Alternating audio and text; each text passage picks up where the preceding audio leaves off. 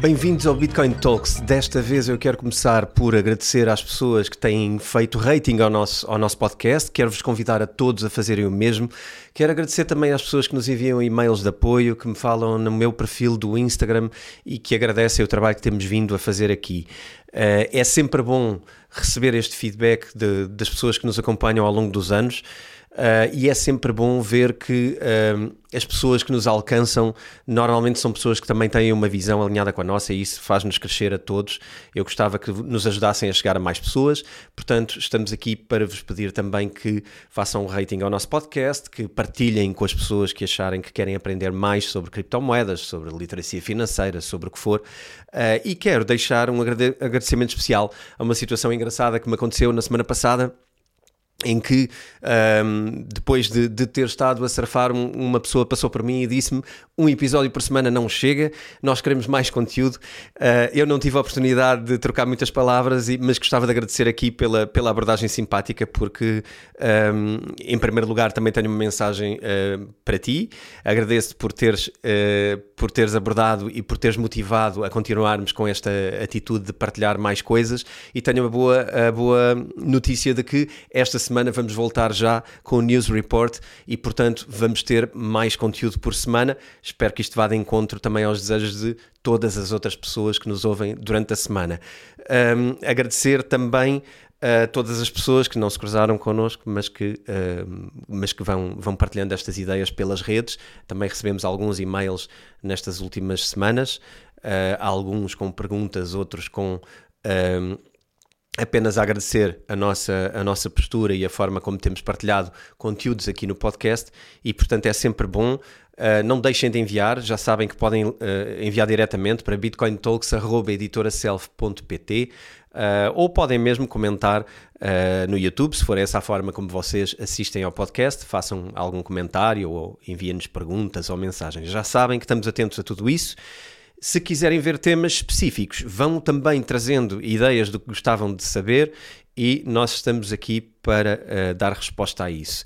Também em resposta a alguns contactos que tivemos, uh, um ou, ou, mais do que um deles, aliás, foram sobre gostarem de ver novas análises a moedas. Também posso dizer-vos que esta temporada vamos ter também uh, análise de volta a moedas uh, moedas para compreendermos a origem, como nasceram, o que são, para que servem e, portanto, também vamos ter episódios exclusivamente dedicados a projetos em cripto. Portanto, acho que hoje, em termos de notícias uh, do que estamos a fazer, é tudo. Uh, vamos lá começar este episódio. O nosso objetivo hoje é falar dos ordinals. Uh, eu já explico o que é para quem, para quem não souber, mas eu gostava de introduzir este tema começando pelo princípio. E qual é o princípio? Um, na origem, no primeiro bloco, que é chamado bloco Genesis, havia uma mensagem. No primeiro bloco da, da rede Bitcoin, da blockchain da Bitcoin, havia uma mensagem. A minha pergunta é se sabiam disto ou não. Podem comentar no nosso perfil ou podem comentar no YouTube se sabiam ou não disto.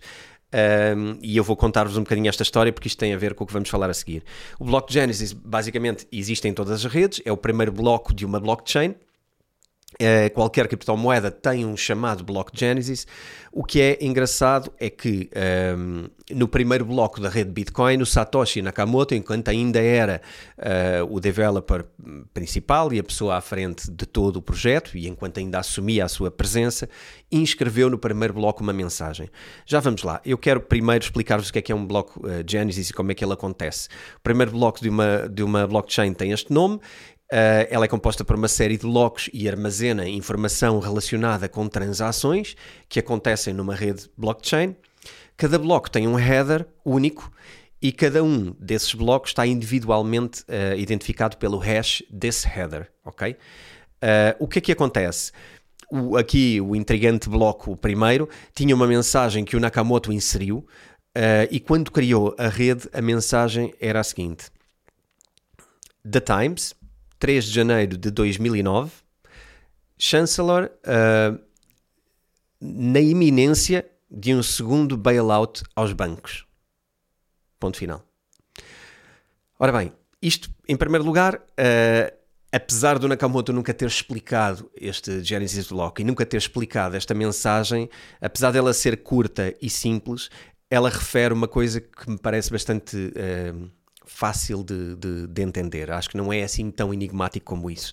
Em primeiro lugar, ele está a, está a referir a revista The Times, está a referir uma data específica, 3 de janeiro de 2009. Isto remonta à origem uh, da Bitcoin, nessa altura. E embora o Nakamoto nunca tenha explicado uh, nem comentado o significado desta frase, ela não é muito difícil de perceber.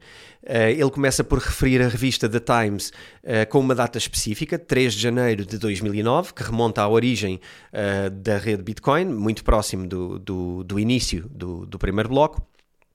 E ele refere o Chancellor no, no, na iminência de novamente salvar os bancos com dinheiro governamental. Uh, isto é super alinhado com tudo o que nós uh, vemos desde o primeiro dia acerca de Bitcoin. E muitas vezes nós esquecemos de manter presente o conceito do porquê a Bitcoin existir. Bitcoin nasceu numa altura uh, em que tínhamos uma crise financeira provocada por um erro uh, de empresas que acabam a ter mais poder sobre o dinheiro do que se calhar deveriam ter, e isto acaba a prejudicar o povo de um modo geral e as pessoas, empobrecendo toda a gente. Empobrece toda a gente porquê? Primeiro, porque motiva os governos, acabam por salvar este setor financeiro. Uh, ao fazer isto, os governos estão a gastar dinheiro dos nossos impostos e, portanto, os governos ficam mais pobres e, eventualmente, também aumentam impostos para refortalecer, para uh, restabelecer a força do Estado, acabam por aumentar impostos e, portanto, tudo isto, a única consequência final que tem é uh, o povo, é empobrecer as pessoas. Um, isto foi algo que o Nakamoto sempre um, colocou de forma clara Uh, o texto, depois para quem queira explorar, o texto vem num artigo na edição desta data, não é? 3 de janeiro de 2009, uh, eh, e que fala sobre o governo britânico estimular uh, a economia depois da crise financeira de 2007 e 2008. Um, ele, na altura, manifestou-se contra esta ideia das instituições uh, serem grandes demais para falir, é o chamado too big to fail, não é? Uh, quando se tornam deste tamanho, uh, os Estados já não podem arriscar, ou a sociedade acha que já não pode arriscar a deixar cair uma empresa que tem este peso todo. Um, e acabamos a esquecer-nos que os bancos são empresas, empresas e que são privados um, e que têm por objetivo os lucros e que têm acionistas e que têm sócios uh, e esquecemos-nos e às vezes baralhamos-nos um pouco e quase que parece que os bancos fazem parte do Estado.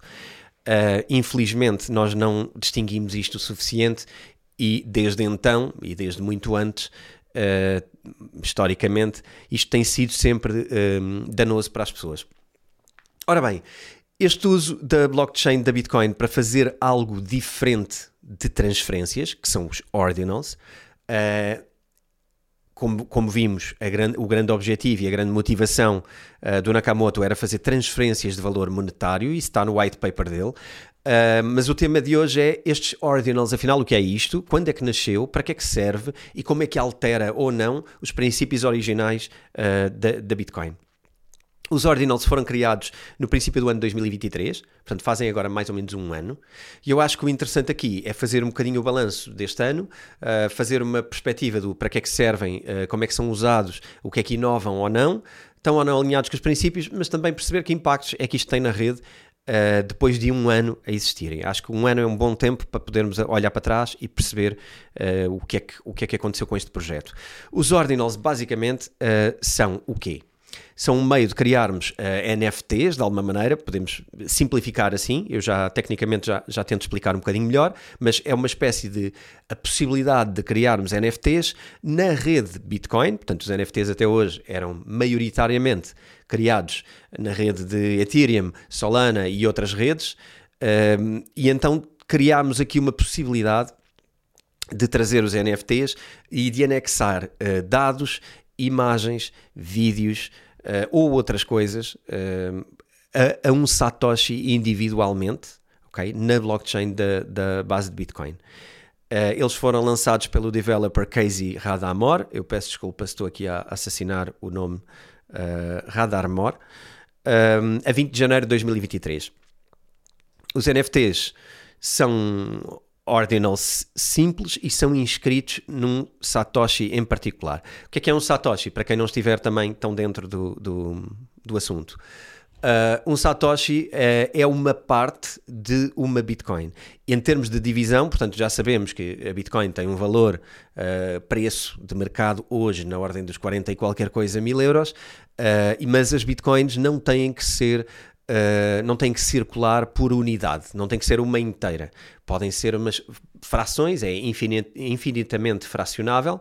Uh, o Satoshi é uma unidade de 1 por 100 milhões, portanto, é uma centésima milésima parte de uma Bitcoin uh, e, portanto, vale 100 milhões de vezes menos do que uma Bitcoin um Satoshi pode ser transacionado e para termos um Satoshi transacionado, quando ele é, eh, quando ele é minted, quando ele é criado, nós podemos uh, fazer, inscrever nele uma mensagem, um texto, uma mensagem, uh, qualquer outra coisa, até um vídeo, e passamos a ter esta distinção.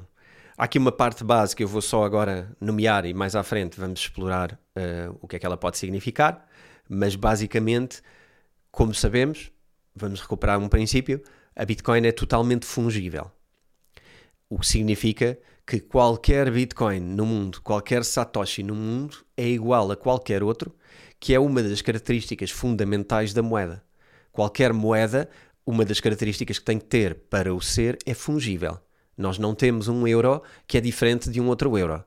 Todos os euros têm o mesmo valor, a mesma função e, por lei, obrigatoriamente são todos reconhecidos da mesma maneira ok? Uh, e isto é uma das características principais de uma moeda e que ela tem que ter. Nós não podemos discriminar moeda, ela tem que ser igual, um, fungível, portanto. E aquilo que temos na Bitcoin até hoje também era Bitcoin totalmente fungível, ou seja, Bitcoin e Satoshis e as milésimas partes da Bitcoin, qualquer um, quantia de Bitcoin é totalmente fungível com qualquer outra abrimos aqui este precedente, já veremos mais à frente uh, o que é que queremos pensar sobre ele. Eu deixo-vos a informação e vocês concluem, porque é para isso que eu aqui estou. Um, o que, é que, o que é que podemos fazer aqui? Portanto, imprimimos uh, num, num Satoshi, imprimimos algo, estes Satoshis depois podem ser enviados de forma individual com esta informação anexada uh, a eles. Um, cada Satoshi, portanto, recebe um número baseado na ordem em que foi minerado. Isto faz parte da rede blockchain e por isso é que se chamam ordinals, porque cada Satoshi, conforme é minerado, Uh, ele, ele é-lhe atribuído uma ordem, uh, um ordinal, e portanto, como é sequencial, estes números são chamados de ordinals e ajudam a blockchain a acompanhar cada Satoshi, onde é que ele está e quem é que o tem.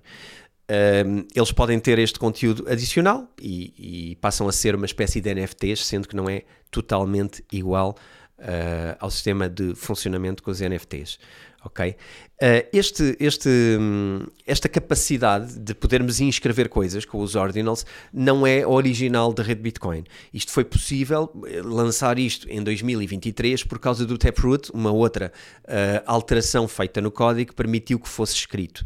Uh, o lançamento dos Ordinals em si tem sido controverso na comunidade da Bitcoin. Em primeiro lugar, porque alguns dizem que a atividade uh, acaba por ser o equivalente a enviarmos spam por e-mail, portanto, é estarmos a, a incluir uh, informação dentro de uma rede e estamos a aumentar o tráfego dessa rede porque ao transitarmos estes, estes satoshis, eles ocupam mais espaço, ok? Quando eles têm informação inscrita, isto não é como os NFTs de uma rede do Ethereum ou de uma outra rede. Aqui a informação está hum, verdadeiramente inscrita dentro do, do Satoshi, dentro do elemento que está impresso. Portanto, ela ocupa informação nos blocos. Enquanto numa rede de Ethereum nós circulamos NFTs e o que tem é um smart contract que dirige para um outro lugar onde a, a informação está Uh, armazenada. No caso da Bitcoin, aquilo que temos uh, com os ordinals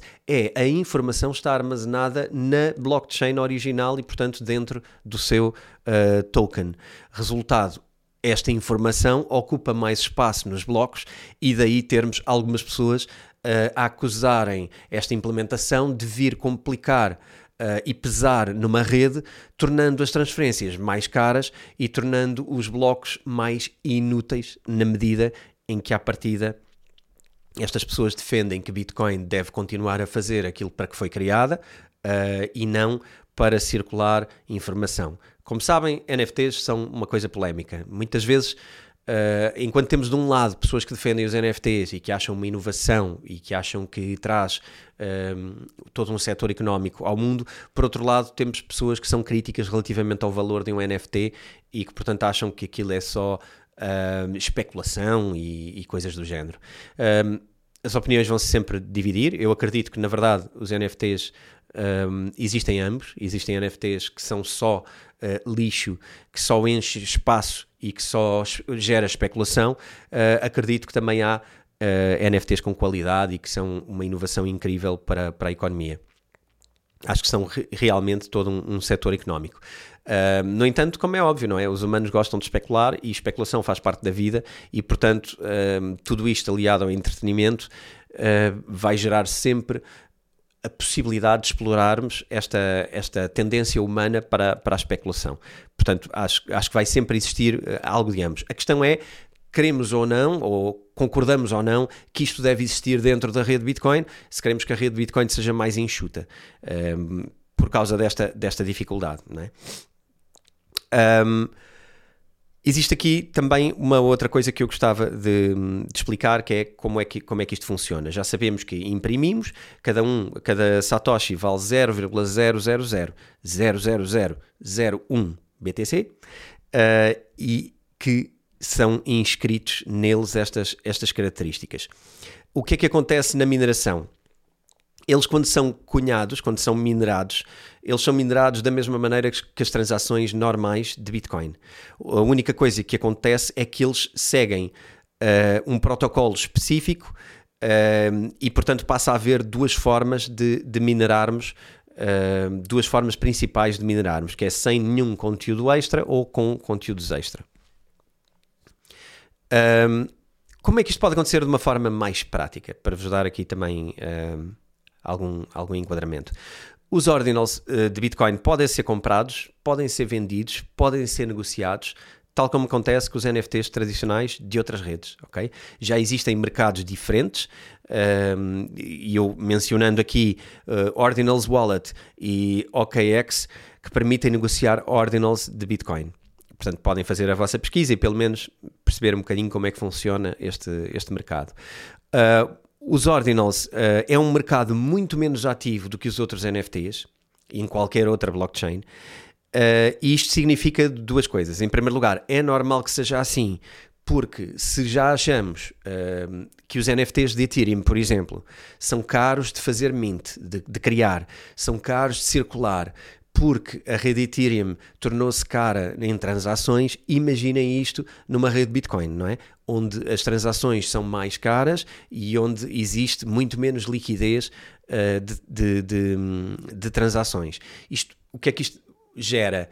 Gera duas coisas. Em primeiro lugar, é muito menos eficiente, uh, muito menos líquido uh, criarmos NFTs numa rede Bitcoin uh, porque à partida tem menos interesse das pessoas, tem menos mercado, tem menos buzz, tem menos barulho. Uh, também é muito mais caro criá-los aqui. Uh, fazê-los circular também é muito mais caro. Transferir NFTs em Bitcoin para outra pessoa é muito mais caro do que fazê-lo em qualquer outra rede.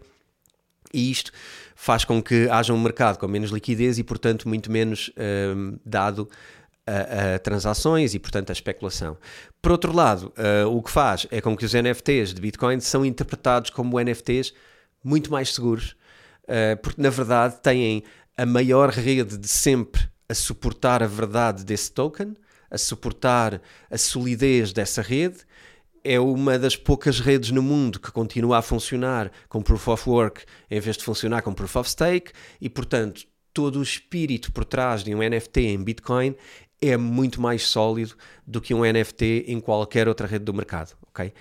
Por outro lado, existe esta parte, não é? é há muito menos gente interessada, há muito menos gente no mercado. Uh, estes mercados uh, que eu vos falei e outros têm muito menos intervenientes, compradores, vendedores, e portanto tudo isto também faz com que seja um mercado menos, uh, com menos ação. Então, como é que se faz? Uh, como é que se faz isto? Em primeiro lugar, é preciso visitar qualquer mercado de ordinals de Bitcoin, é pesquisar. Uh, isto faz-se através de um website normal. Uh, cuidado a filtrarem isto. Eu não, não, não acho que haja tantos de vocês que vão comprar uh, NFTs nesta, nestas redes, até porque são caros, mas quando o fizerem, e se o fizessem, deveriam sempre tentar credibilizar esse site uh, e ter o cuidado de, de, procurar informação sobre ele, pesquisar, nomeadamente, o nome do site, inserir a palavra scam à frente, procurar se já alguém disse mal, fazer um due diligence, né? procurar um bocadinho pela vossa mão se é ou não credível e, e se conseguem perceber uh, acusações ao site. E depois, em segundo lugar, importante criar uma carteira de Bitcoin no mercado de ordinals, portanto, criar a vossa carteira lá, conectar a carteira lá, nesse mercado, um, e, e, depois certificar de que têm Bitcoin nessa carteira para poder ser utilizada nessa negociação. Portanto, se fossem comprar esse NFT, tinham que ter Bitcoin nessa carteira que conectam, porque é dali que tem que ser feita a transação. Uh, depois pesquisar as coleções que existem no mercado uh, dos ordinals, ver se alguma coisa vos interessa, encontrar eventualmente num passo 5 uh, um ordinal de Bitcoin que vale a pena comprar e usar essa carteira conectada para fazer a compra. Que é que é importante avisar aqui? Nem todas as carteiras de Bitcoin suportam ordinals. Okay? Uh, aquelas carteiras que podem suportar ordinals têm que ser pesquisadas, vocês têm que uh, propositadamente ter, garantir que a vossa carteira suporta ordinals, porque senão isto vai correr tudo muito mal.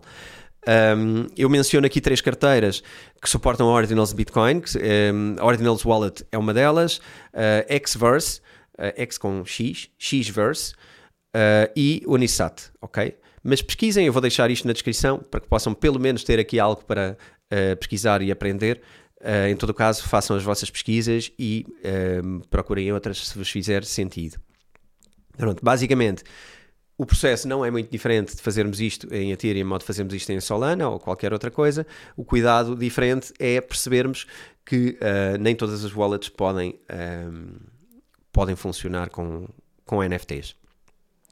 Qual é que é a principal diferença nós uh, já explicámos aqui, não é? A principal diferença é o facto de uns serem armazenados fora uh, do bloco e outros serem um, organizados e, e, e, inscritos dentro uh, do bloco. o que é que isto pode ser também? Uma intenção de criar ordinals em Bitcoin. É uma forma de termos esta um, confiança e de trazermos descentralização para este ordinal e é uma forma de criarmos resistência à censura ainda mais, uh, ainda mais uh, resistente, não é? Ainda mais segura. A contrapartida, como sempre digo, não há. Uh, eu digo isto em todas as vezes que falamos de comparar Bitcoin com outras eh, blockchains. Umas são mais rápidas, são mais baratas, mas são sempre ao sacrifício uh, da segurança.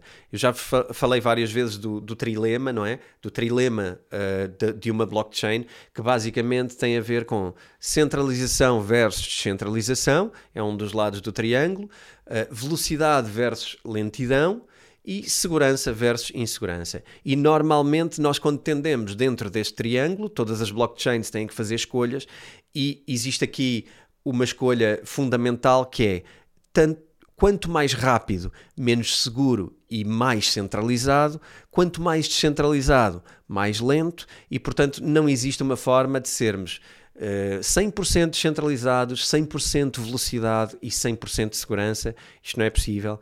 E uma coisa é sempre em sacrifício de outra.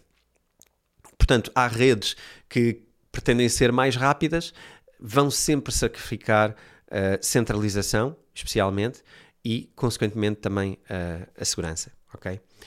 Um, o que é que o que é que isto gerou dentro do, do, da comunidade de Bitcoin? Em primeiro lugar, uh, bastante polémica, porque a comunidade, sendo, sendo uma comunidade uh, descentralizada e sendo uma comunidade uh, democrática, eh, dentro da Bitcoin toda a gente tem o direito a opinar e toda a gente um, ehm, se manifesta. E muita gente achou que isto não é uma funcionalidade interessante para Bitcoin. Isto gerou debates uh, muito acalorados entre, entre os utilizadores e mesmo entre developers. Nem todos estavam de acordo com este desenvolvimento. Uns argumentam que é uma maneira inovadora, e eu percebo, é uma. É uma isto traz algo inovador e é relativamente elegante e moderno a uh, Bitcoin poder sustentar Uh, transferências com NFTs também, porque basicamente vem trazer ação para dentro da rede, para dentro da blockchain de Bitcoin. Uh, vem trazer ação, vem trazer interesse, vem trazer também uma coisa relevante que é os miners de Bitcoin são mais remunerados porque os blocos são maiores e, portanto, uh, exigem mais processamento. Isto traz motivação para haverem, um, para haverem mais, mais mineração. Mais mineração também pode originar mais descentralização, porque podem haver mais participantes, e portanto isto pode acabar, por um lado, por ser uma coisa boa. Uh, também alegavam, uh, nesta, nesta posição, também alegam que isto no longo prazo é muito interessante, porque, como sabemos, a dada altura no tempo, ainda faltam muitos anos, mas a dada altura no tempo, uh, Bitcoin deixa de imprimir moeda e, portanto, os miners passam a ser remunerados só por transferências.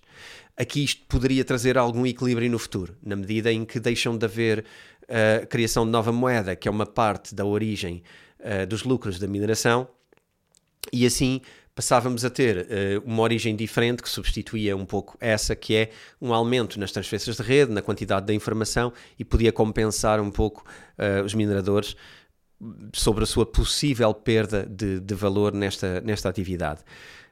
Um, também uma das coisas interessantes que mencionavam é, e eu até concordo com isto, Uh, isto vai, vai trazer mais developers e mais pensadores de campos diferentes para dentro do ecossistema da Bitcoin. Passamos a ter gente uh, com outro tipo de mentalidade, com outro tipo de abordagem e se calhar vai atrair uma quantidade de developers uh, interessante e diferente que pode trazer qualidade uh, a toda a infraestrutura da, da, da blockchain de Bitcoin. também é um argumento que me parece válido. Portanto, temos aqui uma quantidade de argumentos interessantes para quem defendia a presença destes NFTs em, em Bitcoin. Uh, também, para quem se interessa pelos NFTs, a, a argumentação vinha de é interessante podermos ter NFTs muito mais seguros, muito mais descentralizados, muito mais resistentes à censura do que os outros NFTs tradicionais. E, eventualmente, outra parte interessante é que estes NFTs não dependem de nenhuma terceira parte. Portanto, são totalmente. Uh, geríveis e, e, criados e funcionam sempre dentro de uma rede da, da blockchain da Bitcoin. E isto é interessante, como vê então aqui uma quantidade de argumentos muito interessantes para fundamentar este desenvolvimento e portanto uh, acho que existe aqui uh, matéria que nos faz pensar.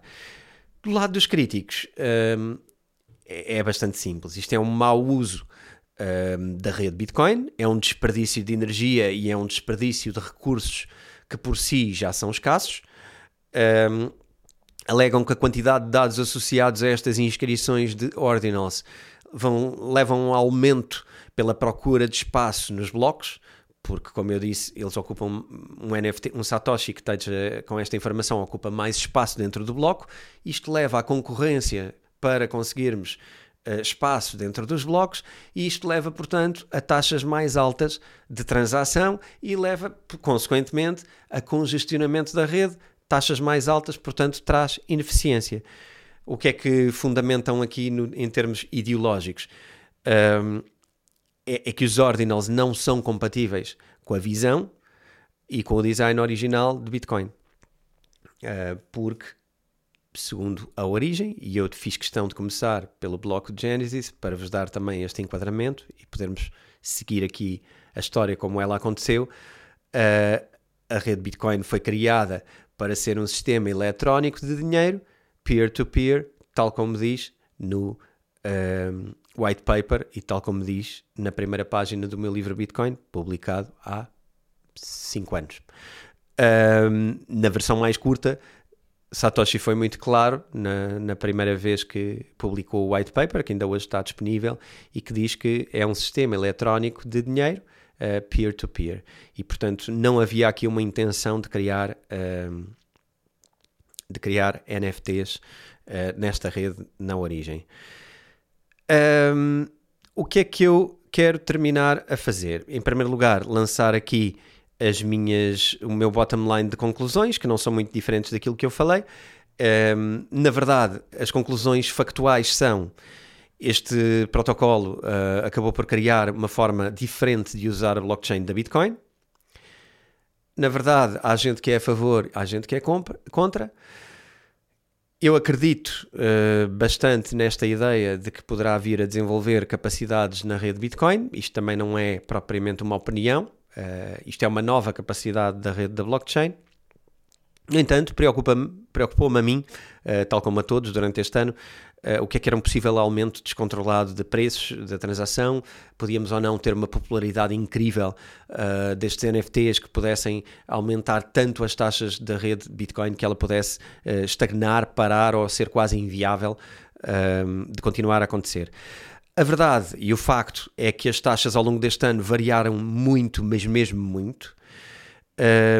no entanto, Uh, eu também tive o cuidado de tentar fazer aqui uma comparação e alegavam-se, para quem estava muito preocupado com isto, as pessoas que eram mesmo contra uh, isto, alegavam aumentos, uh, que iriam acontecer aumentos de 35 vezes, portanto, multiplicar por 35 vezes o custo das transações, das taxas de, de, de rede de Bitcoin.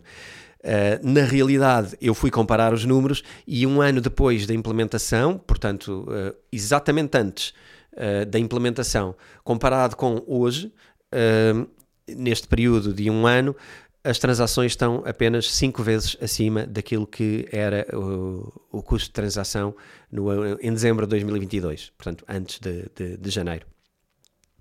Um, e também para vos dar um bocadinho de perspectiva, ok, que 5 vezes, apesar de tudo, muita gente está a pensar, então, mas 5 vezes é, apesar de tudo, é muitas vezes. Um, mais ou menos. Porque na realidade, se olharmos para as taxas de 2021, por exemplo, estavam muito, muito, muito acima do que estão hoje. Ok? Portanto, se olharmos para 2021, quando a rede esteve com uh, intensidade em transações, as taxas estavam muito acima daquilo que estão hoje. Uh, mesmo hoje, sabendo que temos os tais NFTs dentro, que temos a ocupação desse espaço em blocos e que temos tudo isto a funcionar. Portanto, acho que os ordinals, de forma pragmática, se olharmos para o gráfico, Uh, vemos em 2021 um nível de transações muito elevado que tem a ver com transações. Depois uh, vemos esse número a baixar muito até 2022 e depois em 2023 vemos uma recuperação, mas que apesar de tudo está muito longe dos níveis de, de 2021. Portanto, mesmo com Ordinals, uh, não estamos perto de, de, topos sequer históricos da rede de Bitcoin, ok? Em termos de ocupação de espaço e de taxas. Então, na verdade, eu quero, um, se calhar, partilhar a minha opinião, mas também gostava de ouvir a vossa. A minha opinião, se calhar, sendo, se, tentando ser um bocadinho mais purista, eu acredito que. Hum, não, não vejo necessidade disto acontecer dentro da rede Bitcoin. Eu acho que isto poderia acontecer em qualquer outra rede, uh, em qualquer outra blockchain. Acho que podíamos, inclusivamente, construir uma própria blockchain para fazer isto. Uh, não vejo uh, especialmente um, um, um interesse por aí além uh, de, de, querermos fazer isto dentro da rede uh, Bitcoin e acho que sendo purista também, ainda às origens, acho que podíamos deixar Bitcoin uh, servir para aquilo que ela foi criada e que faz muito bem e melhor que qualquer outro e que só isso já é uma função tão transformadora da humanidade que eu acho que não é preciso estarmos a adicionar funções a Bitcoin. Eu acho mais do que tudo é desnecessário. Não é uma questão de podemos ou não fazer, queremos ou não fazer. Eu acho que é desnecessário. Acho que podemos fazê-lo noutro lugar e ter o mesmo efeito. Um, acho que, no entanto, acho também, se, se, tentarmos aqui ser um bocadinho mais liberais, na verdade é uma implementação que hoje serve para isto, isto pode não ser muito inovador, mas pode nos levar a caminhos e a descobrir caminhos novos uh, em Bitcoin que no futuro podem uh, levar a outras funcionalidades que podem vir a ser muito úteis para Bitcoin. Portanto, é um bocadinho difícil, se calhar, de, de definir. Eu deixo para vocês uh, a conclusão que nos querem comunicar sobre isto. Um, enviem-nos um e-mail com a vossa opinião, enviem ou façam um comentário. Uh, comentem no nosso canal de YouTube ou enviem mesmo um, um e-mail para bitcointalks.editoraself.pt Uh, e digam-nos o que pensam sobre isto uh, para podermos também levar a discussão um bocadinho mais para a frente. Uh, um aviso muito rápido e algo que é um extra que eu prefiro pôr assim off the record. Eu falei de fungibilidade no início do, do episódio. Isto traz a não fungibilidade e a possibilidade de podermos vir um, criar em Bitcoin diferença entre moeda.